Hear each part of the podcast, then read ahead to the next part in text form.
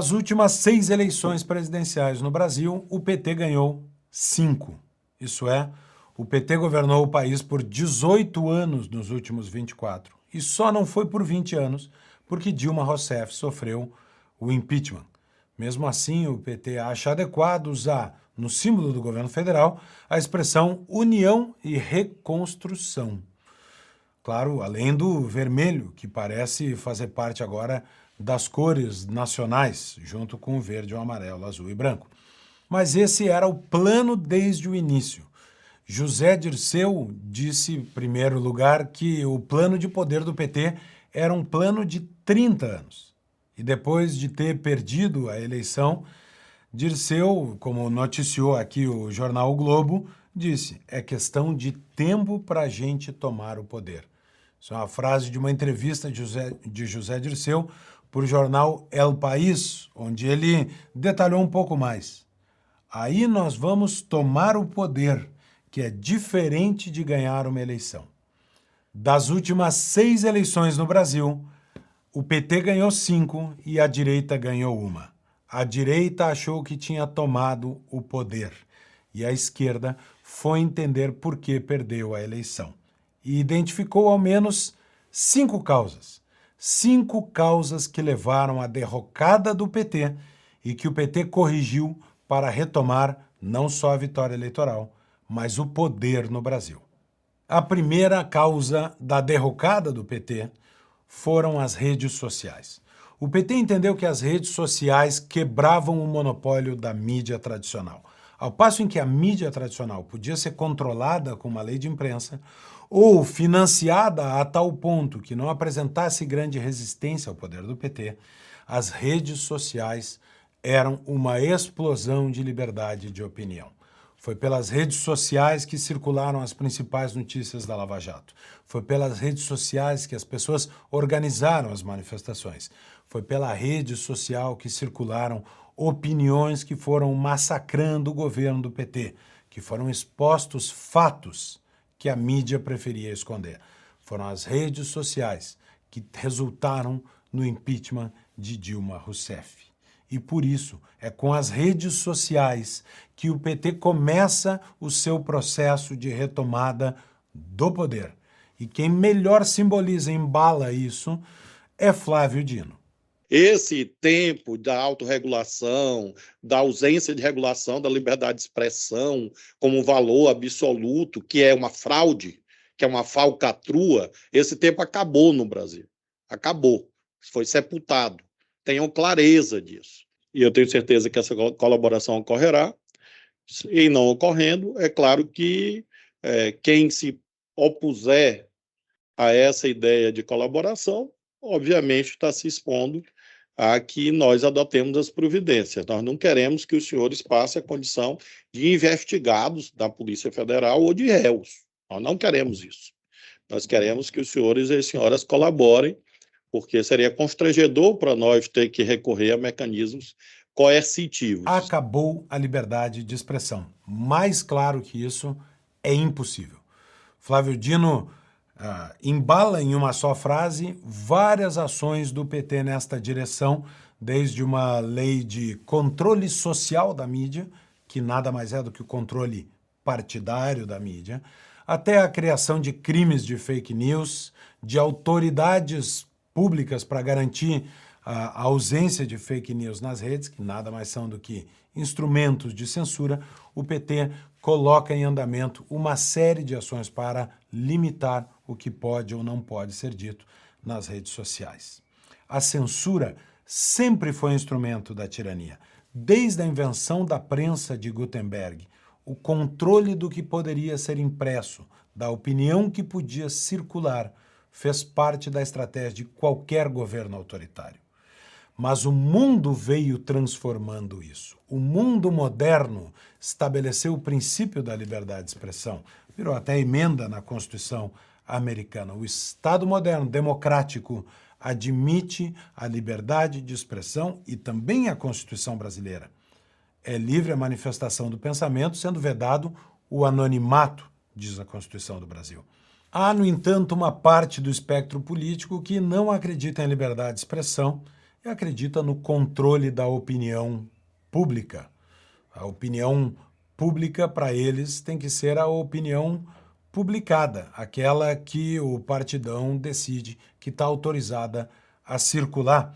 Essa é a, a, intenção, por exemplo, de soterrar a mídia tradicional com grandes contratos que permitam, ao fim e ao cabo, um controle econômico da mídia. Isso não é possível nas redes sociais. Não é possível nem soterrar a oposição uh, jogando dinheiro em cima, como não é possível fazer o que Chaves fez em 2007 na Venezuela, quando caçou a RCTV, um jornal que lhe fazia oposição, um canal que lhe fazia oposição, e que Chaves chamou de golpista. Também não é possível fazer nas redes sociais o que o governo kirchnerista fez com o grupo El Clarín na Argentina, atacando a liberdade de expressão do grupo e fazendo, ao fim e ao cabo, com que o grupo se ajoelhasse perante a censura argentina. O grande sonho da esquerda é retomar o Pravda, o jornal único da União Soviética, ou seu primo latino-americano, o Granma, o cubano jornal que representa o regime de Fidel e seus asseclas. Este era o grande sonho. Como ele não é possível nas redes, eles preferem avançar com um modelo à la China, que controla o que é dito nas redes sociais. O PT entendeu o mal que a liberdade nas redes fez para o seu projeto de poder.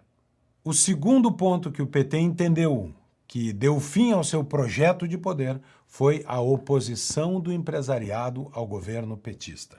Resultado do desastre econômico que foi o governo de Dilma Rousseff, que causou a maior recessão da história no Brasil, os líderes empresariais se puseram contra o governo federal. E o PT, obviamente, não deixaria isso escapar. Primeiro, uma ação orquestrada para perseguir empresários que apoiassem os movimentos de rua. Está aí a manchete do Metrópolis mostrando. PF está na casa de oito empresários bolsonaristas de grupo de WhatsApp. Qual a razão da Polícia Federal fazer busca e apreensão e bloqueio de bens destes empresários? Ora, trocaram mensagens de WhatsApp. Nada mais grave no Brasil petista.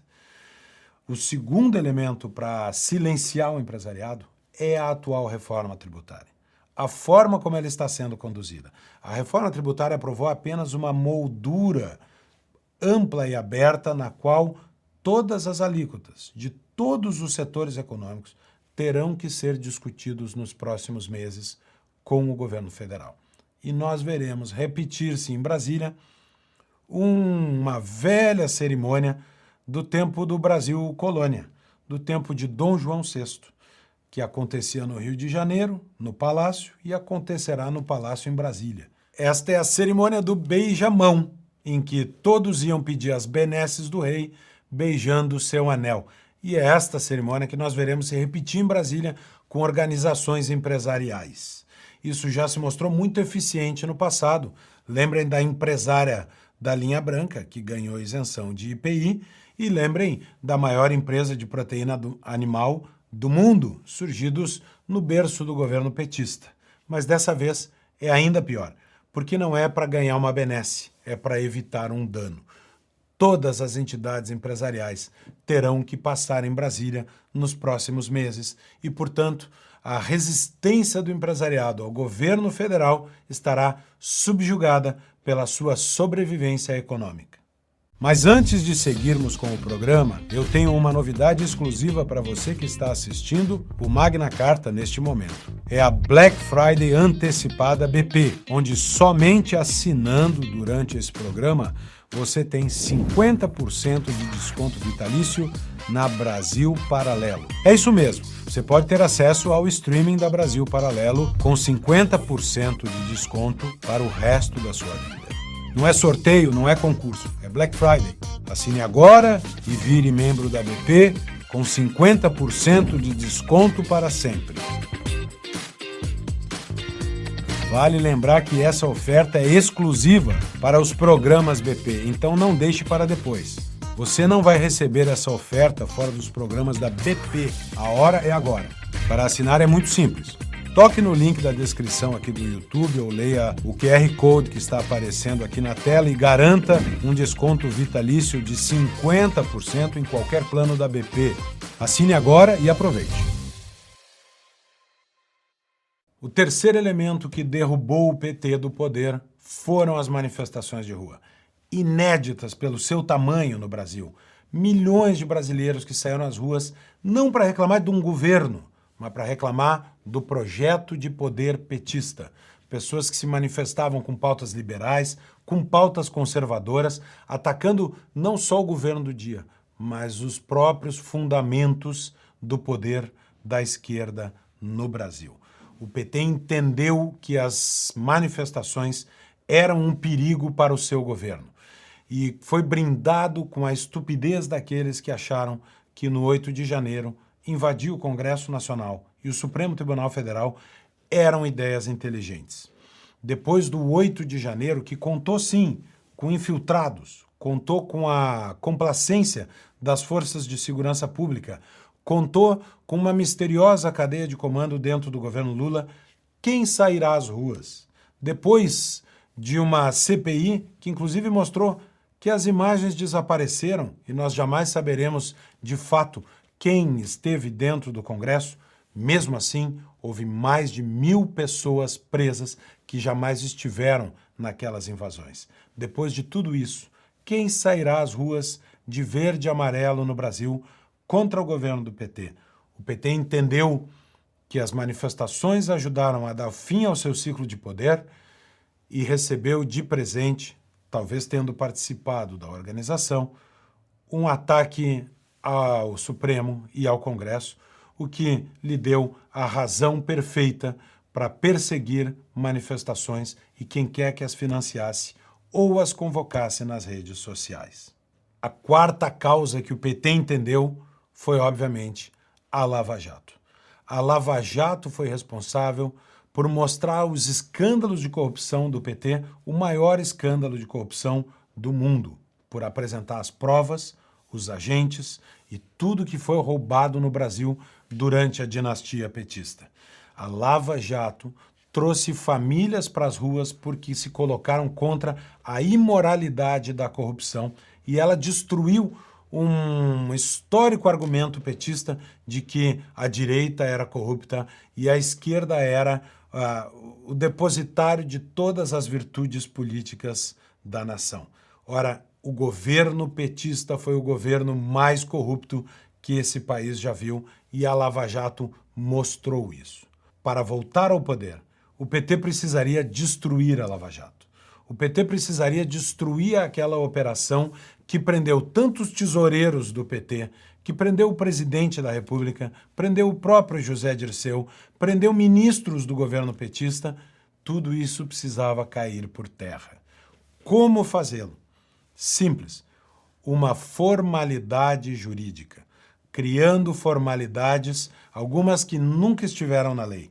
Por exemplo, a testemunha que, é dela, que faz uma delação premiada tem que ser ouvida antes das demais testemunhas. Portanto, todas as testemunhas delatadas teriam que ser ouvidas novamente depois da delação premiada um, algo que não está na lei, que não está na Constituição e nenhuma norma jurídica, mas que foi suficiente para anular os julgamentos da Lava Jato e restaurar a integridade do governo petista. De quebra, aqueles que participaram da Lava Jato foram acusados, eles sim, de participar de um esquema criminoso. Deltan Dallagnol já foi caçado, Sérgio Moro está na alça de mira, e a Polícia Federal, que serviu uh, trabalhando a Lava Jato, agora, segundo Flávio Dino, está a serviço de outra causa. E eu quero garantir ao senhor, presidente Lula, que essa Polícia Federal, hoje, toda ela, está a serviço de uma única causa, que é a sua causa, a causa do Brasil. Nós abolimos tentações satânicas de espetacularizações, de abusos, de forças-tarefa ilegais. Tudo isso ficou no passado. A Polícia Federal hoje está a serviço de uma única causa, que é a sua causa, diz Flávio Dino, a Luiz Inácio Lula da Silva. A quinta causa que o PT entendeu que o derrubou foi a falta de resposta nas ruas. Milhões de pessoas saíam de verde e amarelo e 30 mil pessoas saíam de vermelho para defender o governo federal. Não há posição de câmera que a imprensa encontrasse que conseguisse equiparar o tamanho das manifestações. A disparidade ficou evidente. O PT perdeu o apoio da maioria e as ruas demonstravam isso. Como restaurar a capacidade de mobilização do PT? Muito simples, aumentando o dinheiro da mortadela. E agora no Brasil, o Supremo Tribunal Federal restaurou o imposto sindical, despejando bilhões de reais em sindicatos controlados pela CUT e comprometidos com o PT. Nós veremos de novo a mortadela sendo distribuída e os coletes vermelhos se espalharem pelas cidades no Brasil. O PT se organizou para não mais perder o poder. Assim como na restauração da monarquia inglesa, depois que Charles I é decapitado, uma história que nós contamos aqui no nosso primeiro episódio, a Guerra Civil Inglesa acontece e a monarquia é restaurada com Charles II. Quando Charles II retoma o poder na Inglaterra, ele dispensa não um, mas quatro parlamentos convocados no mesmo ano. Charles II não daria nenhuma chance para a oposição derrubá-lo novamente. E ou a direita brasileira entende, de uma vez por todas, que ganhar a eleição é diferente de tomar o poder, ou o plano de 30 anos de José Dirceu começa agora.